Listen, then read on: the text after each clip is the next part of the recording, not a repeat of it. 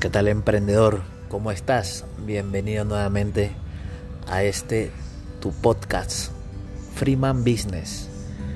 Bueno, y este es el episodio 1.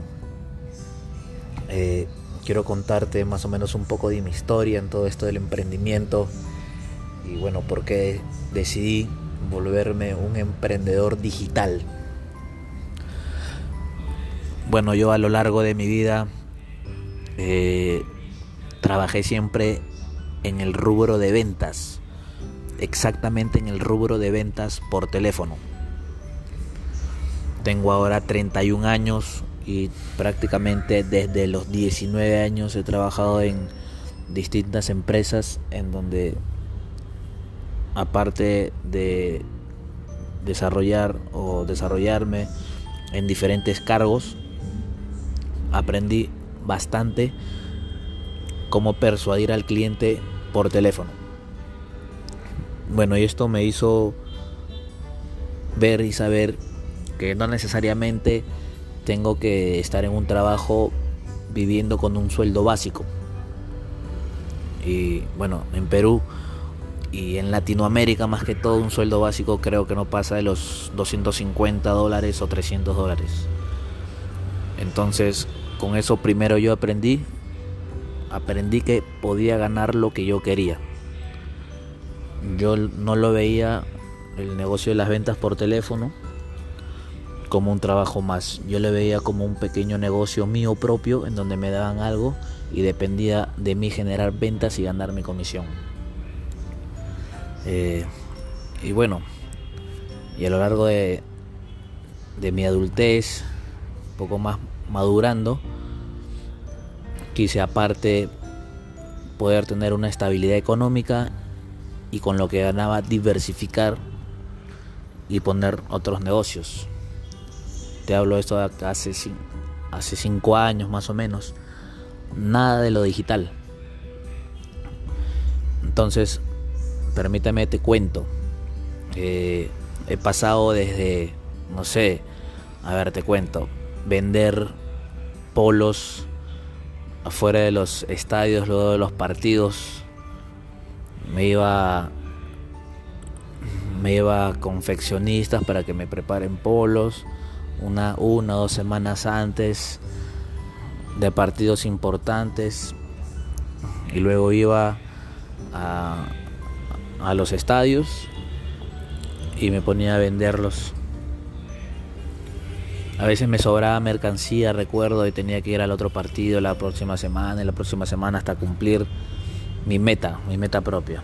Así que veía que era un poco más trabajoso. Y además que no era seguro porque no, no estaba permitido en sí el comercio ambulatorio.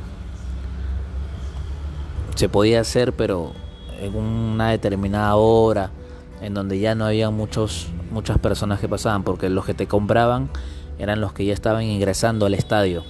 Entonces era captar al cliente ahí mismo y que te compre ahí mismo. También lo que he hecho es trabajar junto con un amigo en un negocio de comida en la calle durante unos meses. Nos iba bien al comienzo, pero luego las ventas comenzaron a bajar. Era igual un negocio ambulatorio, en la calle. Recuerdo que había una vecina, como teníamos como un carrito, un cochecito de comida ambulante, había una vecina que no le gustaba que estemos ahí paradas en la esquina de su casa. Y siempre llamaba al municipio de la al municipio del, del distrito para que nos desaloje.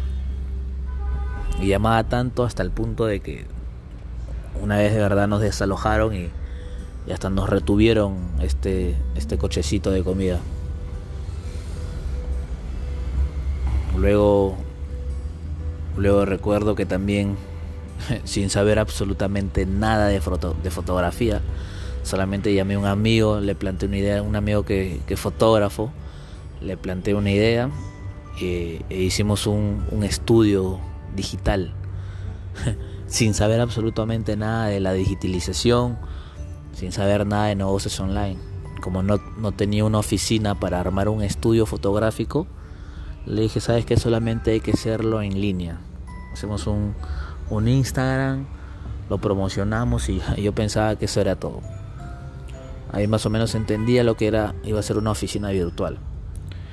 Más tiempo empleaba en, no sé, en escribir a, entre comillas, figuras mediáticas o personas que tenían muchísimos seguidores, cómicos, inclusive a veces de la tele. Hay quienes me, hay quienes me respondían los mensajes, me respondían el DM, y obviamente hay quienes no, y hay quienes que me pasaban al manager y me decían, oye, a ver, quiero ver tu trabajo. Y bueno, recién estaba empezando, no había absolutamente nada, el Instagram estaba vacío. Bueno, y, y empecé a, preguntar en negocios locales, ¿no? Les decía, mira, yo tengo un estudio fotográfico, te hago una sesión de fotos gratis, lo único que quiero es impulsar mi negocio y te voy a ayudar a impulsar el tuyo. Y así un poco se fue llenando el Instagram de fotografías. Pero ahora vamos a lo que es las ventas, los contratos. ¿Cuántos contratos tuvimos? Solamente dos. Bueno, y además que, siendo sincero, no, no le metí mucho punche, no me, no me enfoqué mucho en eso tampoco, solamente lo hacía en el rato libre que tenía. Pero no es que estaba dedicado 24 horas al día, 24/7. Bueno, y así lo dejé. Y fue que hace más de dos años ya en julio del 2018. Bueno, la idea, la idea nace en mayo del 2018, pero se materializa en julio, en que junto con un gran amigo mío y ahora socio, armamos un centro de, llamadas, un call center de ventas. Eh, se dedica netamente a la venta por teléfono de productos de telefonía para el hogar al extranjero, directamente para el país España. Y bueno, como todo emprendimiento, en un inicio es muy difícil, complicado. Empezamos solamente mi amigo y yo, únicamente los dos, hacíamos todo. teníamos muchos problemas. Recuerdo que alquilamos una oficina en el centro de Lima, una oficina pequeña, pequeñísima. Solamente entraban cuatro computadoras y ya. Cuatro computadoras, un escritorio, como para hacer reuniones y nada más. Y en el escritorio almorzábamos, porque éramos los dos nada más. Hasta que bueno, pasaron dos semanas y llamamos a, otro, a otro, otro amigo más, a un conocido más. Y ahí como que fuimos formando un pequeño grupo, ¿no? Llegamos a ser en ese momento, recuerdo, como cuatro o cinco personas. El primer mes, el primer mes y medio ya. Pero lo que pasaba es que justo en esa zona, exactamente en esa cuadra, que lo recuerdo muy bien, es la cuadra 4 del Girón Huancavelica en el centro de Lima.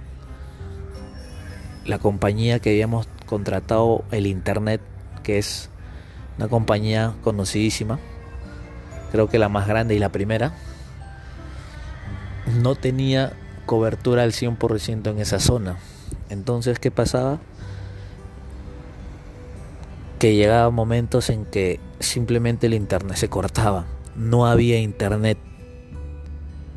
Y como que podía venir en cinco minutos, como que en cinco días, como que en diez días, como que en un mes. Recuerdo, no sabíamos eso, el primer mes se fue el internet, se cortó y estuvimos sin trabajar una semana. Bueno, igual pagamos los sueldos al, a los muchachos, al equipo, que teníamos en ese momento, porque ellos no tenían la culpa. Y bueno, solamente pedíamos técnico a la empresa para que vaya y repare, el técnico iba, hacía algo y bueno, se, se retiraba. Y no, no solucionaba, solamente decía que teníamos que esperar. Hasta que pasó lo mismo como dos o tres veces, llegó al punto de que nos quedamos en internet más de medio mes, pagando sueldo completo. Y bueno, obviamente que perdimos muchísimo dinero. Y el técnico último que fue nos dijo, ¿sabes qué? Nos dijo así literalmente. Mira, tú puedes llamar a la compañía, pedir un técnico y yo puedo venir porque yo trabajo acá, pero lo que voy a hacer es reiniciar y me voy a ir, porque eso no es problema ni de tu router, ni de cables, ni de nada. Aquí el único problema es que la compañía no tiene la cobertura al 100%, eso se estará trabajando todavía para el próximo año. Y yo, ¿qué? Para el próximo año. Y mientras tanto, ¿qué voy a hacer? Voy a vivir así, el negocio va a estar así, el negocio no va a crecer, eh. va a ser mucha pérdida decidimos hablar con, la arrendataria, con la, señora que nos estaba alquilando el local. Y bueno, un poco temerosos y con miedo porque habíamos firmado un contrato para quedarnos. Pero bueno, a la primera conversación la señora accedió, entendió que necesitábamos sí o sí el internet para trabajar y nos mudamos. Y bueno, fue ahí que empezamos ya a establecernos como negocio, empezar a traer a más gente, a trabajar, a trabajar más horas, a formar un grupo de trabajo, a delegar el trabajo, hasta el, hasta el día de hoy que llegó la pandemia. Bueno, hasta el día de hoy seguimos trabajando, pero cuando llegó la, la pandemia todo esto que, yo, que pasó a nivel mundial, que arrasó con los trabajos, con los negocios, con las personas que recién empezaban. Y digo yo, ¿no? Si, es, si desde ya es difícil empezar un negocio, qué difícil es empezar, me imagino, un negocio y tener que cerrarlo ahí mismo o empezar ahora mismo en, pandemia. Y es así. Pero bueno, y, y, fue, y fue en pandemia que me vi obligado a buscar modelos de negocios por internet. Encontré muchísimos. Encontré el trading, encontré dropshipping, encontré este sistema TDC, creo que significa trabaja desde casa y el que llamó y capturó mi atención y el que vengo desarrollando, que es el marketing digital. Exactamente el marketing por afiliación. Bueno, y si te has quedado hasta aquí, que son 13 minutos ya de podcast, no te quiero aburrir tampoco y no quiero hacer largo este episodio.